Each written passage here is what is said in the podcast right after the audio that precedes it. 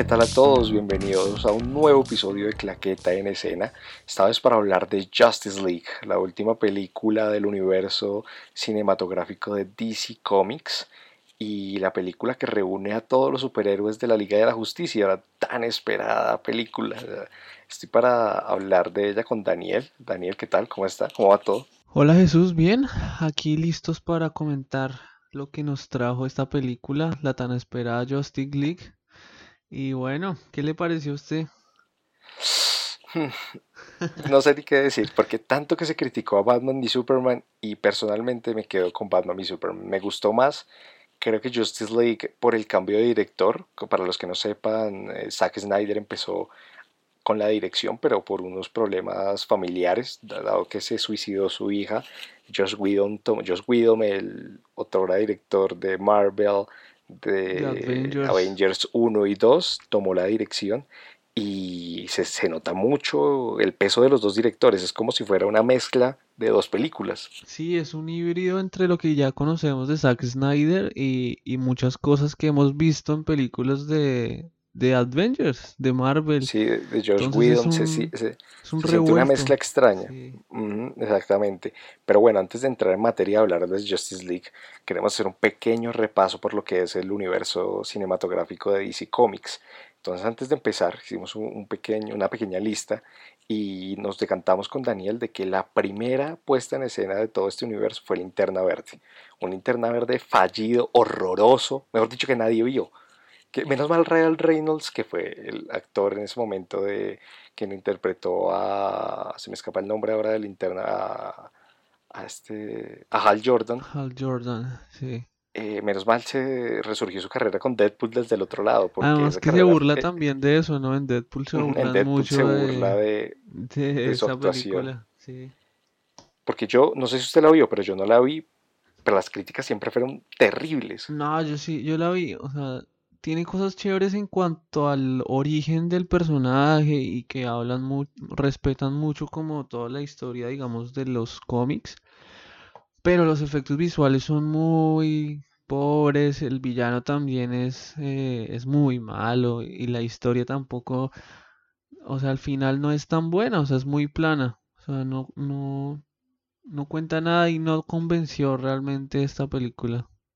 Y fue después de esta película que y después del todo el Batman maravilloso que había creado Nolan, que el mismo DC Comics, viendo el éxito que estaba teniendo Marvel, decidió hacer una pequeña apuesta con un Superman y un Superman que estuviera también influenciado por, por los hermanos Nolan, por Christopher y Jonathan, en este momento dirigido por Snyder. Y Men of Steel fue ese pistoletazo inicial que quería, que lo, lo tiraron probando a ver qué iba a salir. A ver qué pasó.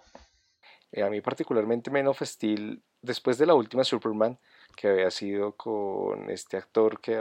La del 2006. Superman Returns, que, Lex Luthor es Kevin Space, hoy en el ojo del huracán por todos los escándalos sexuales. Sí, y que, que, el Superman actuaba hoy en día en el universo de DC para, para las series de televisión, que es el Atom, de las series de televisión. La película recibió unas críticas terribles, la verdad. El problema, de esta, el problema de esta película fue tal vez los efectos, como que se sentía un poco forzado, la historia mmm, sí fue un poco como nueva, diferente, pero en el tema de los efectos a mí particularmente no me gustó, no más mínimo, como que sí la sentí rara. Y ahora, ah, hablando un poco de Man of Steel, mí me gustó mucho esa película, o sea, como que eras un Superman totalmente diferente al que nos habían planteado y la forma como Snyder contó como el origen de Superman también me gustó mucho porque no, pues porque ya estábamos super cargados de Superman, o sea, teníamos Smallville que fue en como 12 temporadas, más las películas que ya conocemos de Superman que nos han contado mil veces la infancia de Superman. Entonces fue como el recurso que usaron como de flashbacks con, con el Superman escondiéndose del mundo. Me gustó mucho. Lo que más le criticaron a, a esa película fue el nivel de destrucción que hubo en la pelea con, con Sword y que destruyeron prácticamente toda la ciudad, pero totalmente. Eh, igual también esa película ah. estuvo plagada de easter eggs de que iban a, de que iban a probar eh, trayendo los más personajes. Y también particularmente me gustó mucho la forma en que nos mostraron por primera vez Krypton, porque siempre habíamos hablado de Krypton, pero casi nunca lo habíamos visto de la forma en que lo vimos. Ajá, estoy totalmente con usted que este Man of Steel tiene esa cosa muy interesante que además cuenta con dos actores maravillosos para hacer el papel de los papás de Superman, como Russell Crowe, como el papá en Krypton, eh, ese es Jor-El, sí, Jor-El. Y a Kevin Costner como Jonathan Kent. O sea, dos actores muy buenos, muy reconocidos. Pesos pesados, sí. Y a Diane, se me olvida el apellido de ella para ser de la mamá de Clark. De Marta. Diane Lane, Diane Lane. Sí, esa película me gustó mucho y fue lo que le dio como le dio el pie a todo lo que está pasando hoy en día, o sea, porque realmente si esa película hubiera sido un fracaso, no no estaríamos viendo este universo extendido de DC Comics. Exacto, la película tuvo sus pros y sus contras, pero en, en resumen estuvo bien calificada, se llevó unas buenas críticas y fue la oportunidad para ver lo que mucha gente llevaba esperando demasiado tiempo en pantalla, Batman v Superman. O sea, ese fue la oportunidad de ver algo que los cómics ya nos habían mostrado, que una película animada que es que usted y yo vimos como Batman, que es brutal, es tal vez una de las mejores películas de animación que, yo he visto y estoy casi seguro que usted también, porque me la recomendó justamente, eh, que ya nos, nos mostraron ese conflicto entre Batman y Superman y lo que podía llegar a ser. Y esa fue la apuesta de los creadores de Warner y le dieron otra vez las riendas a Snyder Sí, y que la, la película también está muy basada en, esa, en ese corto, esa película animada de la que les hablamos. Y en cómics tiene muchísimas referencias, sí, tiene muchísimas referencias.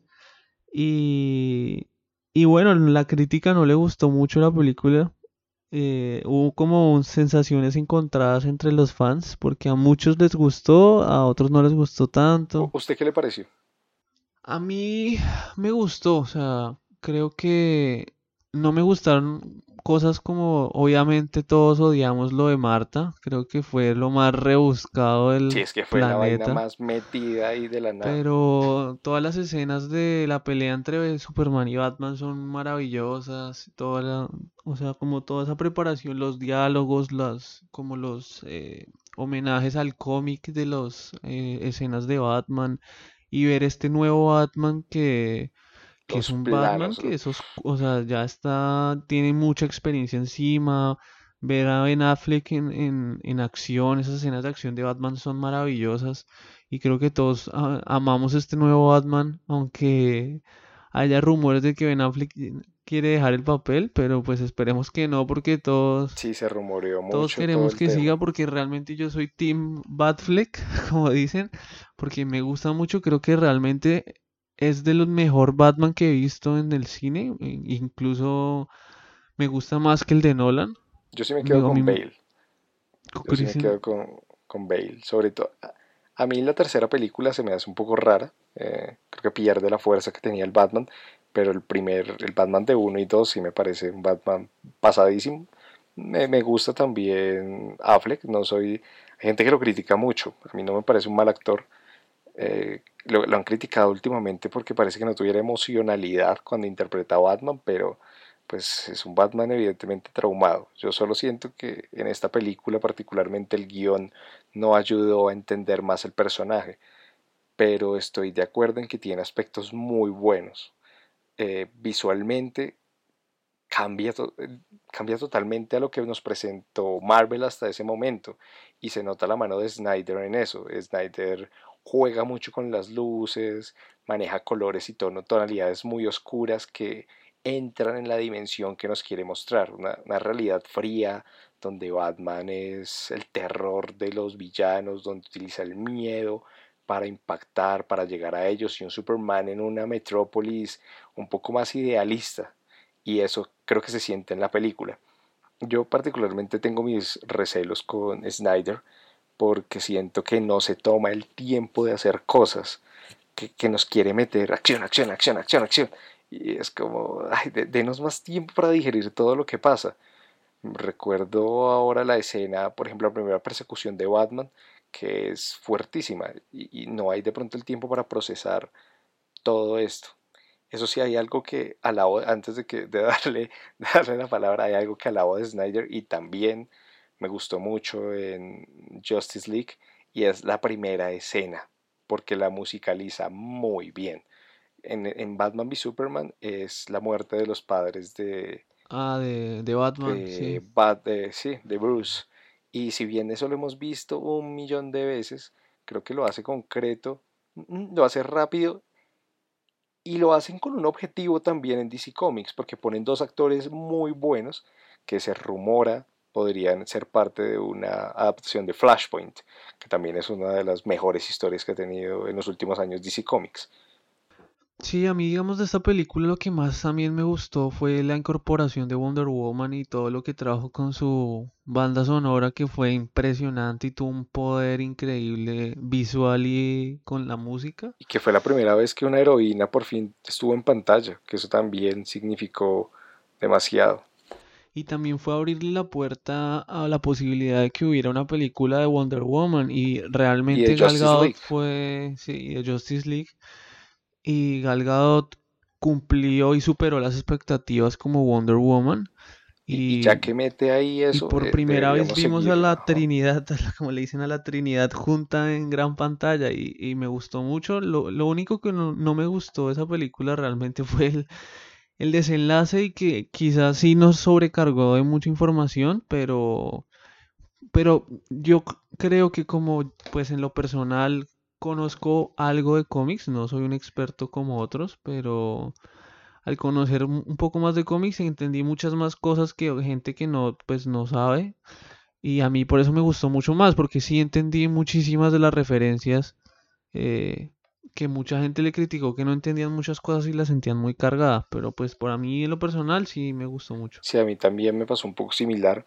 No me gustó tampoco bien el tema de Darks, de, de, Domesday, porque creo que se puede haber aprovechado más el villano. Sí, yo también mm, siento. También la sentí un poco cargada, pero me, ah bueno, y, y Luthor como a mí me gusta mucho este, ¿cómo es que se llama este chico? Jesse Eisenberg. Jesse Eisenberg me gusta como actor, me pareció un muy buen actor, pero no sé si era el Luthor, lo sentí un Luthor jokerizado. Entonces eso fue raro. Yo. Porque Luthor siempre ha sido el estratega. pues no sé, o sea, es que yo también lo sentí muy, digamos, distante a lo que conocemos como un Lex Luthor. De Luthor. Eh, en algunos pedazos sentí, igual también decían que este era como un Luthor, el hijo de Luthor, ¿no? También que todavía no nos ha quedado claro si es el Luthor que conocemos o es el hijo del Luthor. Entonces, que sabremos más adelante. Eh, eso sí, mire, con todo el respeto, sí es neciar. O sea, ¿por qué no ponen al Luthor que es en vez de poner? Es como lo que pasó, y quiero aprovechar esto porque, si bien creo que Batman v Superman es el que le dio forma a todo, después nos tuvimos que encontrar con una Suicide Squad en la que nos prometieron un Joker eh, que tiene cuatro escenas. O sea, un Jared Leto súper desaprovechado, que no se entiende qué hacía ahí. Una película rarísima, ultra criticada, que tiene una Margot Robbie. sí, pero como en producción, ¿no? Maquillaje. El maquillaje, por el maquillaje del cocodrilo. Sí, pues no vamos a, esa película la quieren hacer girar en torno a Margot Robbie, que se roba las miradas con su Harley Quinn. Pero la historia es rarísima, el villano es absurdo. O sea, yo no sé de dónde es que sacan un hermano de Enchantress que no se entiende nada. O sea, exactamente esa película no se sabe muy bien qué querían hacer y era otra de las cartas fuertes que tenía DC Comics. Yo en esta no sé si hay mucho era como hablar el, porque el Guardianes de la Galaxia que quería poner DC Comics con la música. Un equipo poco conocido, pero de villanos y con la música, todo eso. Yo creo que el, gran acierto de esa película es el casting porque realmente cada personaje son muy buenos y, funcionan entre ellos. Margot Robbie es maravillosa como Harley Quinn, eh, Will Smith también, a mí me gustó mucho como Deadshot, o sea, realmente le, le creí. Eh, y no, todos me gustaron, hasta eh, se me olvidó el nombre. Cara de Levine. Cara de Levine también me gustó como Enchantress. Como Enchantress. Me pareció, no me gustó los movimientos, su, su, su forma de actuar corporalmente me gustó mucho. Tiene escenas, tiene escenas buenas, o sea, hay escenas muy buenas. Pero lo que usted dice, o sea, el villano, no creo que se ha, venido siendo como el gran problema de DC hasta ahora que los no villanos. O sea, que como que se han centrado tanto en, los super, digamos, en los buenos que que no le han prestado tanta atención a los villanos. Y creo que si algo tiene ese es que esos villanos son muy ricos, o sea, son muy buenos. Sobre todo teniendo toda la gama de villanos de Batman y que a cada rato sacan referencias, pero esta película por, por lo pronto no nos aporta mucho al universo cinematográfico, pues y a lo que es Justice League, tiene algunos flashbacks con Batman, pero algo realmente pues pobre para lo que ha sido la trama y después nos encontramos con Wonder Woman que fue como el acierto total pero esta Wonder Woman es una película de origen muy bien contada, mi concepto, mm, que tiene un mejor villano, que es muy interesante porque no es el villano que esperamos, y que también lo cuenta como la humanidad es el villano, porque la humanidad promueve la violencia. O sea, Ares es, es, el malo, sí, pero, pero la humanidad también siempre ha sido mala, entonces considero que... Ah, lo que esta película ya no fue dirigida por Zack Snyder, ¿no? No, se, le olvida el nombre fue una directora, pero ahora se me escapa. Jenkins, Patty Jenkins. Ajá, Patty Jenkins, exactamente.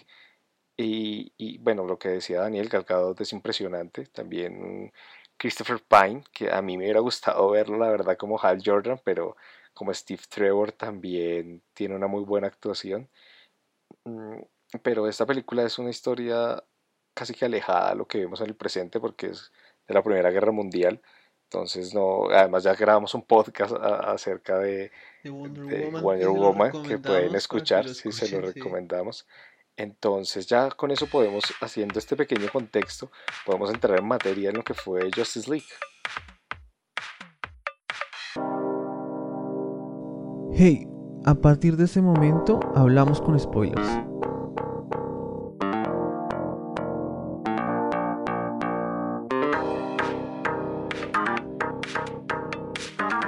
hay, una dicotomía muy grande porque hay dos escenas, dos primeras escenas muy fuertes y que hablan de lo que es toda la película. La primera escena es un video casero, como unos niños que graban a Superman y le preguntan qué es lo que más le gusta de la humanidad, por qué está ahí, y Superman siempre se siente muy cercano.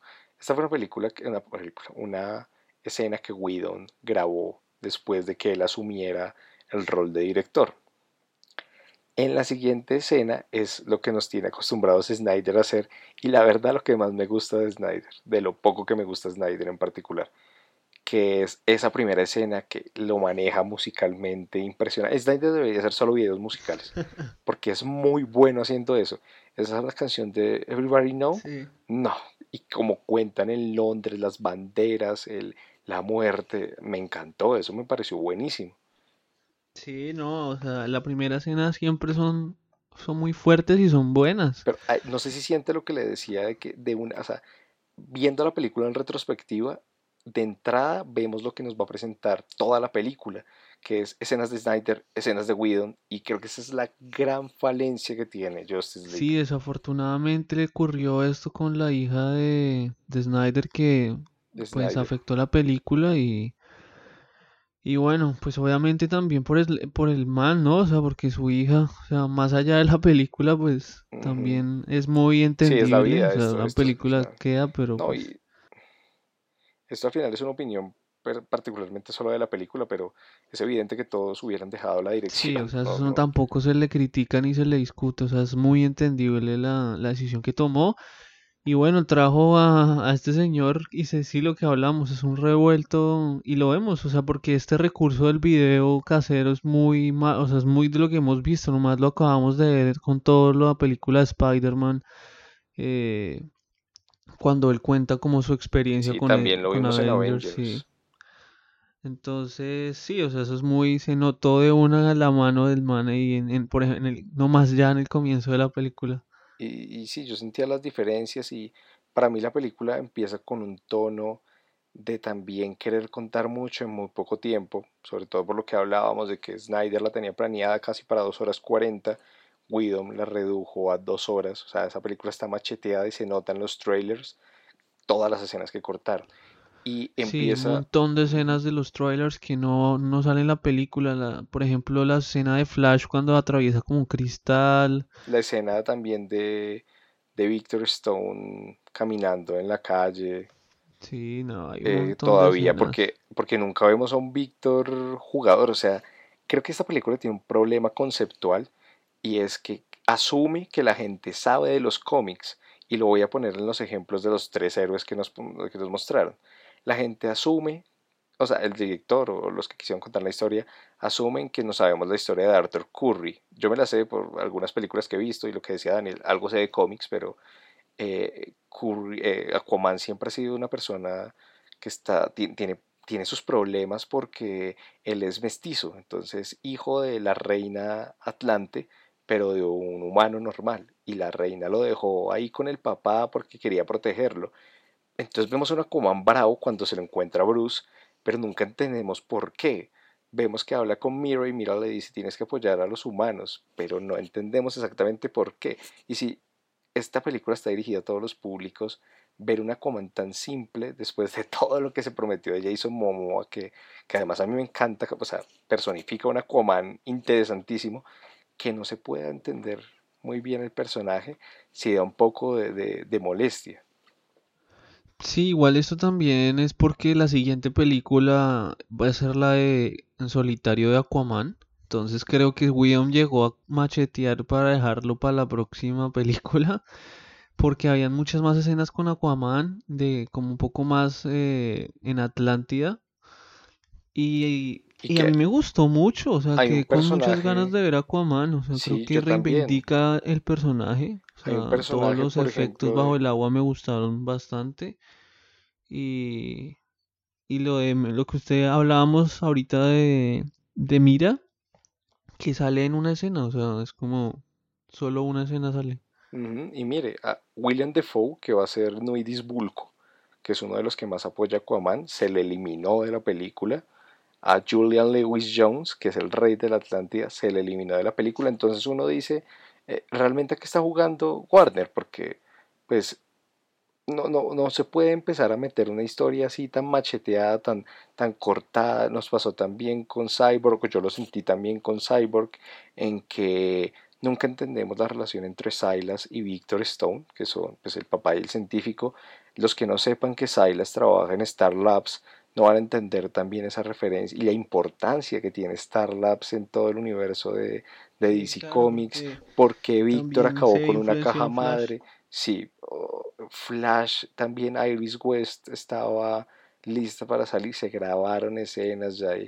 o sea, es un tema que para mí debilita mucho la película. No entiendo por qué Warner decidió y particularmente con lo que usted dice con Flash de Iris West es porque Warner tiene intenciones de, o sea, grabaron las escenas, que es la escena de que en el tráiler se ve que le atraviesa un cristal, que es para salvarla a ella de un accidente de, tránsito, pero es porque Warner quiere cambiar la actriz para la próxima película de Flash, entonces cortaron todas esas escenas donde salía ella. Ok, e igual va de lo que hablábamos de que, bueno, Flash de pronto tuvo más de, un poco más de desarrollo con toda la historia de su padre, pero... Del papá, sí. Pero creo que nos quieren meter de un tacazo tres personajes y está bien porque cada uno va a tener su película individual, pero para este momento la gente sí queda con muchas dudas, sobre todo porque se reúne muy rápido, entonces en los primeros 30 minutos casi que ya están teniendo que formar un equipo, nos muestran a cada uno por separado peleando. Eh, visualmente, eso sí, quiero, quiero decir que a mí ver a la Mujer Maravilla en acción me encanta, porque sobre todo tiene, no, tras de que es divina, Gal Gadot, tiene una, algo que he visto muy pocas veces en las escenas de acción, y, Mujer Maravilla lo explotó mucho, y es el tema de la cámara lenta cuando ella está peleando. y me fascina cómo se ve, cómo muestra el poder que tiene esta mujer. Esa escena al comienzo de ella contra estos terroristas que quieren como... En, París, creo. No, no, no. O en Londres. creo que es en Londres, pero no me acuerdo particularmente. Pero esa escena de acción en que este man, eh, que es el, que el actor de Game of Thrones, no me acuerdo el nombre en este momento, le dispara a la gente y ella esquiva todas las balas, me pareció muy brutal, porque es lo que usted dice, es la combinación entre como entre las escenas rápidas y la cámara lenta, entonces es como un efecto muy bacano, me gustó mucho esas escenas de acción. E, ese es un estilo muy Wonder Woman, que es una de las de los aciertos que ha tenido DC Comics. Y, y entonces la película empieza a transcurrir de cómo se recluta el equipo, pero yo lo siento raro, es que no siento que me estén contando eh, algo de los personajes, no, no em, em, em, tengo una empatía por ellos. De pronto Batman porque lo conozco, porque me sé la historia y siempre yo adoro Batman, es mi superhéroe favorito, el de muchos creo, y, es normal generar una empatía con él, pero con el resto, si yo no conozco la historia es muy difícil. Sí, lo que le digo, han cortado tantas vainas en esta película que que igual, bueno, o sea, yo creo que el, que más sufrió de los tres fue Cyborg, porque, o sea, y también se vio marginado no solamente en su historia, sino también en las escenas de acción, porque realmente Cyborg se vuelve como el, hacker del equipo y no, no entra a ser mm. parte como de las escenas de acción y como la llave que va a salvarnos sí, como el que es el que soluciona el problema, o sea, es el que tiene la información para solucionar el problema. Pero sí, se ve muy marginado a la hora de las escenas de acción también. Mm, después de esto nos encontramos con la llegada de Stephen Wolf, que es el gran villano de la película y bueno, primero decir que Stephen Wolf es un villano para mí desaprovechado. Un poco con Daniel hablábamos. Otro más. Con Daniel hablábamos también del CGI. Sí, el CGI en Stephen Wolf se ve muy pobre, o sea, o sea, creo que esta película le ha metido tanta plata y no sé por qué, o sea, realmente presupuesto de 300 millones creo que es de, las películas más costosas en la historia y, y el villano no convence, o sea, yo no yo lo sentía como un videojuego, o sea, un villano de un videojuego y, y, y no sé, o sea, no lo sentí, no sentí el riesgo, porque si usted se pone a pensar, realmente ninguno, o sea, quizá Batman con los morados que le vimos, pero realmente ninguno sufrió daño, o sea... No, se sienten muy superiores, como unos dioses. Además, y ya vamos para allá, después de la llegada de Superman, es que Stephen Wolf no tuvo pero ni media oportunidad. Sí, no, no se siente el peligro del villano, o sea, es como Creo que la, de las escenas que más me gustaron de la película fue también de la llegada del villano de Stephen Wolf. Y la, pelea, la pelea contra las Amazonas. Sí, bueno, toda esa parte de las Amazonas también me pareció brutal, las escenas de acción con los caballos y todo eso. Y digamos que bueno, en esa, hasta esa parte de la película, como que sí se sentía la superioridad del villano. Porque se las lleva por las Amazonas. Sí, sí. sí. Y, y me, me, gustó, me gustó mucho las escenas, me fascinó ese flashback de Wonder Woman contándole a, a, todos como, a, bueno, a Bruce, eh, cómo había sido como la primera aparición de Stephen Wolf contra los dioses antiguos, contra los humanos y los las amazonas y los atlantes. Y me pareció brutal, sí, me pareció brutal ese flashback. Y bueno, la pequeña explicación hay, sí, a, mí también, y visualmente es muy bueno.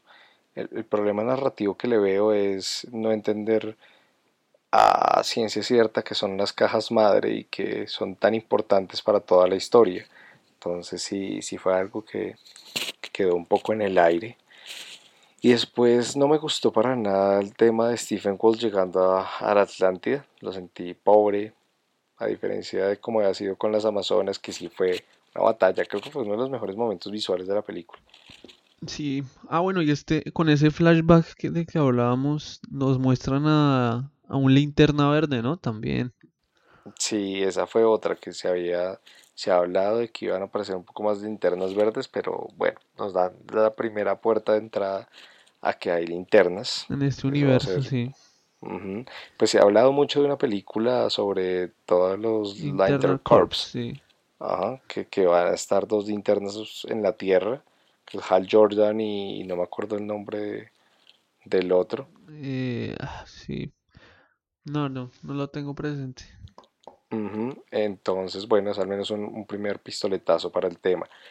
Mm, después de esto que se dan cuenta de que Stephen Wolf está ya reuniendo todo, bueno, ya lo siento súper apretado porque aquí ha pasado como una hora de película y nos contaron 10.000 cosas. Y segundo llega todo el tema de la resurrección de Superman. Y si bien sabíamos, casi todos sabíamos que Superman iba a revivir en algún momento, era más que evidente. Mm, aquí hay otra cantidad de cosas que no se entienden, errores, clichés.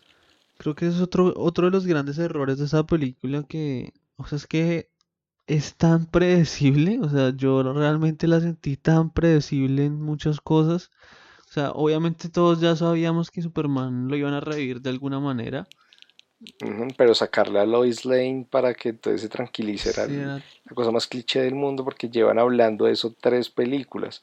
O sea, yo creo que están convirtiendo a Lois Lane tediosa, plana, que no, no, no, tiene nada que aportarle a todo el metraje y fue una de las críticas también en Batman v Superman, es como si fuera la musa necesaria para que Superman no nos mate a todos.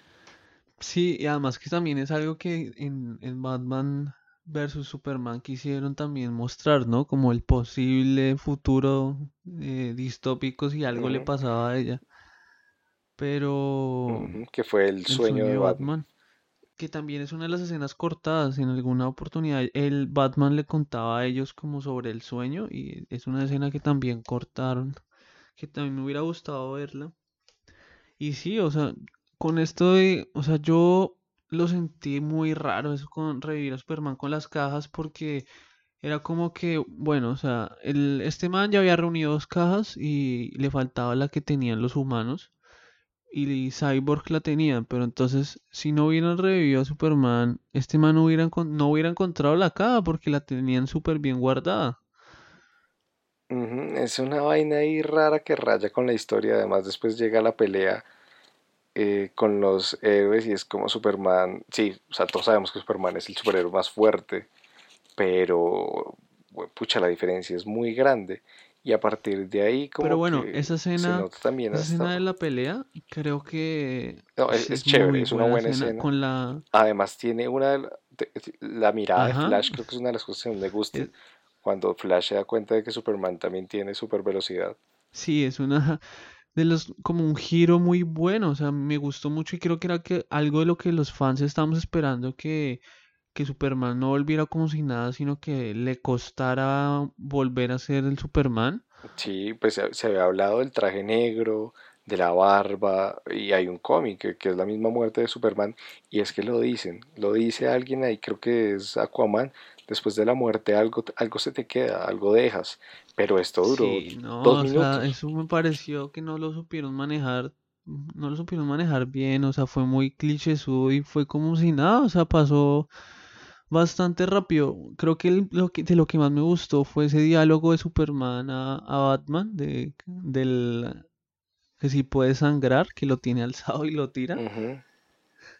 Y, y sí es bueno, pero la forma como la finalizaron, no, no, realmente no, no me gustó. También se le nota que le cortaron resto a eso y que lo, o sea, como que esa escena de Superman con Lois Lane en el campo la sentí como totalmente fuera de la película, o sea, como si fuera otra película romántica. Sí, porque además el mundo ya, este hombre se eh, Stephen Wolf se llevó las tres cajas, tenemos que ver entonces la recuperación de Superman, después la llegada de Marta, Marta para salvar a Batman, eh, y, y viene la pelea final que que visualmente es muy buena, a mí me gustó mucho visualmente, creo que la música también está bien narrada, pero que uno no sabe cómo carajo llegó allá. O sea, sí, hay que defender el mundo, pero es un equipo raro, es un equipo que no se conoce, que tiene que confiar en el otro, o sea, unas cosas que, que no sé si era lo que buscaba o el objetivo de que cuando llegaran al punto de Stephen Wolf estuvieran todos tan distantes, como que no, no supiera exactamente hacia dónde iba. Sí, además porque, ah, no sé, o sea, como que también esa escena visualmente es rara, o sea, en parte el CGI también se le nota resto, por ejemplo, con el... Cuando salen los tallos, eso en todo y el, el, cielo rojo también como que a veces como que rayaba un poco, y algo también que fue como que era como fuera de la película, era por ejemplo lo de esta familia ahí entre los Parademons, que fue como que al final fue como pues no pasó nada, o sea, aparte que y la idea, Flash lo rescató, no, no pasó nada, pero... La idea de Snyder, según había leído, era convertirlos a ellos en Parademons. Y esa es otra crítica que tengo. Estaba viendo, por ejemplo, el arte visual que se tenía para los Parademons y cambió demasiado el primer o la primera idea que se tenía. Entonces es como, como no sé si quisieron volverlo un poco más para todo el público pero hay artes conceptuales que también demuestran que de pronto la película tenía otra idea y uno es el de los Parademons. Los Parademons se desaprovecharon demasiado. Sí, la verdad no, no se sintió tanto los Parademons como que no sé, o sea, se sentían muy agregados, ¿sí? Queda un hueco. Era como y los insectos, o sea, literal eran como ahí los extras. Ajá, y después de que todos están, pero llevadísimos por la colvera con Stephen Wolf, llega Superman y les da sopa y seco a todos con los ojos cerrados. Literal, ese fue el Marta de esta película, o sea... Es que hay una diferencia que sí, o sea, los que hemos leído cómics, los que sabemos, pues entendemos que Superman es muchísimo más fuerte, pero es que aquí es, es como otro nivel, o sea... No, además porque, bueno, en una de las escenas cortadas, eh, Superman está hablando con, cuando habla con la mamá, le dice como que siente que volvió más fuerte que, que lo que era antes y la mamá lo ayuda otra vez a, concentrarse con la frase que vimos en Man Steel, que le dijo como escucha mi voz y siente como si fuera una isla y que estás tú solo. Y ahí lo ayuda otra vez como a enfocarse y, ahí es cuando se va a verse con Alfred. Todo eso lo cortaron, que Alfred le da, le da el traje y, le dice como te estaba esperando. Alfred y un, y un coronel Gordon, un comisionado Gordon, que no tienen escenas, que no se entiende nada. Lo único que hace el comisionado Gordon es prender la, linterna, esta de...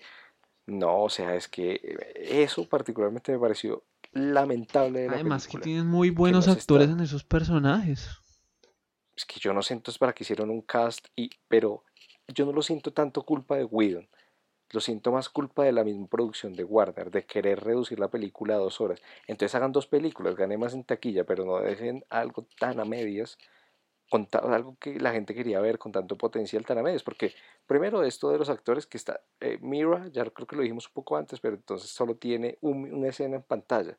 Entonces, ¿para qué? O sea, siete meses grabando para y ya les pasó lo mismo con Jared Lero, que él decía, me cortaron en, en Suicide sí, Squad. Y cortaron a muchos personajes y muchas escenas. Y creo que el fuerte de esta película son sus personajes, más que la historia, porque la historia es en esa película, o sea, si la gente criticó Batman vs Superman, esta película sí es que no tiene historia, o sea, es súper plana. Esta, esta es que sí, la historia es floja y yo en los personajes también me quedo muy, muy cojo porque me gustaría saber más, porque me lo quieren recortar, o sea, de pronto ayuda a que sigan creciendo Batman y Superman, pero el resto sí deja mucho que, muchísimo que desear. Eh, ya al final, Stephen Wolf muere de una manera toda sencilla por Superman. Y, es un final raro, o sea, pues no lo vemos, me genera tampoco una conexión o empatía. es que se lo lleva hasta como la luz de como de la nave principal de que sabemos que es de Darkseid. Mm, esa sí, esa es la conexión que tienen por las cajas madre.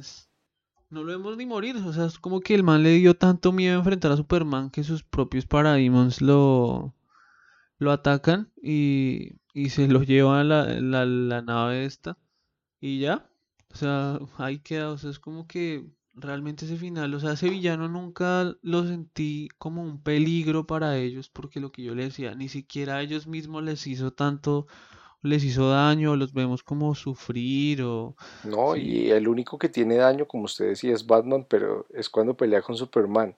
O sea, ni siquiera es cuando pelea con Stephen. Entonces sí queda, no, queda cojísima la película. Después ya, al final, de que todos son felices y bla, bla, bla, eh, vienen las escenas post créditos.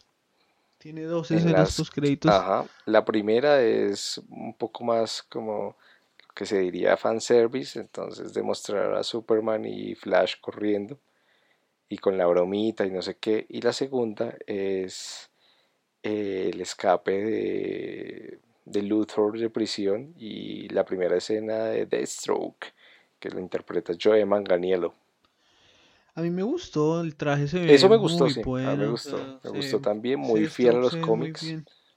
Mm, va a ser muy interesante, una, una pelea bien, bien física con Batman. Y vamos a ver, o sea, qué va a pasar para, para este universo extendido. Eh, la mm, próxima película que viene es Aquaman para el otro año. confirmada ya eh, después de la segunda mitad de año. Sí, ya viene Aquaman, viene después, creo que viene... Creo que Flash. Flash, y en el 2019 viene otra vez Justice League y la segunda parte de Wonder Woman. Pero bueno, mm. esperemos que mejore un poco la taquilla de Justice League porque... porque sí, por ahora eh, la película tuvo, como decíamos, 300 millones de presupuesto y la taquilla está en los 40, 485 millones. O sea, una, taquilla bastante baja, tanto que en Estados Unidos ya fue superada por Coco. Por Coco que es la, gran película de la que se está hablando de Pixar.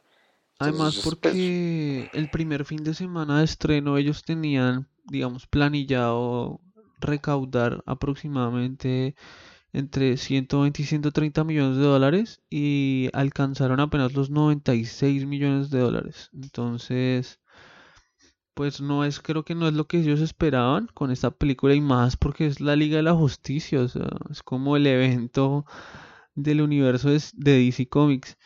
Igual creo que pues recomponen un poco el camino de, de todo lo que habían estado haciendo, como que están reencaminando un poco, eh, no sé, su universo, porque creo que no cometen todos los mismos errores y tratan como de solucionar algo que ya venían haciendo como mal, que no le gustaba a la gente, y trataron de hacer eh, mejorar algunas cosas, pero creo que la película le, no sé, a mí no, en mi opinión no le favoreció tanto el cambio de, de dirección.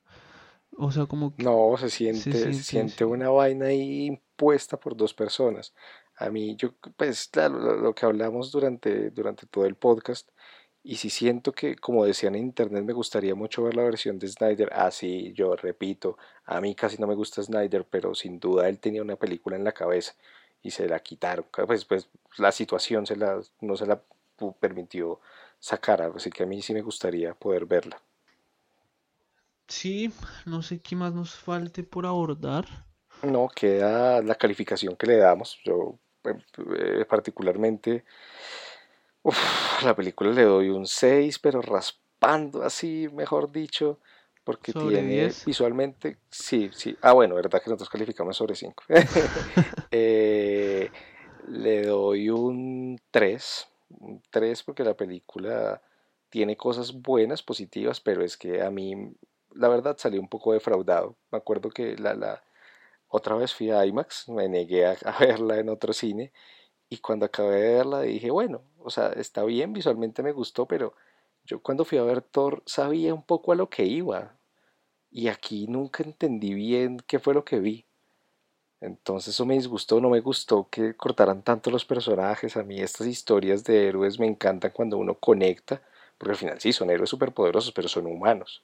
Entonces los sentí lejanísimos eh, creí que la historia iba a ir por otro lado. No, o sea, eso de querer hacerla de dos horas, absurdo. Entonces, sí, un 3. Véanla en sus casas en dos años cuando salga, la verdad. O en Pelispedia, no sé, porque no, no, no me mato. Yo le doy un 3-5. O sea, sé que O sea, hay muchas cosas que no me gustaron, pero... Pero pues también me gustaron muchas otras cosas que sí rescato. Me fascina el casting, o sea, realmente me gustan todos. Sí, a mí me también, gustan los personajes como tal, me gustan muchísimo. Creo que es el fuerte que tiene DC Comics, que ha hecho un muy buen casting para casi todos sus personajes. Eh, creo que el problema ha sido el villano, pero, pero bueno, esperemos que esta película ayude a, a que sigamos viendo más películas de este universo, porque el DC Comics tiene personajes para botar para el techo y... No, y el proyecto todavía es enorme, con el tema de los linterna verde, de lo, de lo otro que quiere salir. Entonces, vamos a ver también hasta cuándo da y tiene vida todo el tema de los superhéroes, porque yo a veces lo siento como lo que fueron los westerns en una época. Sí, estamos en la, época dorada de los superhéroes. Vamos a ver hasta cuándo aguanta. Igual ya anunciaron como el, fin del universo extendido de Marvel, que va a ser eh, en Avengers 4, creo que va a ser más o menos. Eh, como es la fase 4, me parece. O sea, nos quedan aún unos cuantos años de superhéroes, pero, pero bueno, vamos a ver qué pasa con todo esto. Con esperemos que le siga yendo mejor a, Justice League en taquilla y que la próxima película de Aquaman eh, nos llene todos estos huecos sobre Aquaman al menos que nos dejó esta película. Así es, pues bueno, un saludo a todos los que nos escuchan. Les recordamos que nos pueden escuchar en iTunes, iBox, Spotify, Tuning, ¿cuál se me escapa? Audioboom. Es Kitcher también. Mm, y, y, también en nuestro perfil de Jump. Los invitamos a que nos escuchen. Ah, vamos a estar subiendo también contenido un poco diferente, tal vez hablando de, de las películas del universo de DC Comics para complementar eh, todo este tema. Entonces les enviamos un saludo a todos, a nuestros amigos en el mundo, en Estados Unidos, en Japón, en Suecia. Y bueno, esperamos sus comentarios y que nos digan también qué opinan de Justice League. No se olviden seguirnos en Facebook, en Instagram también, como Claqueta en Escena. En Jump aparecemos como Claqueta Express. Y nos estamos escuchando en un próximo podcast. Así es, un saludo y nos escuchamos. Hasta luego.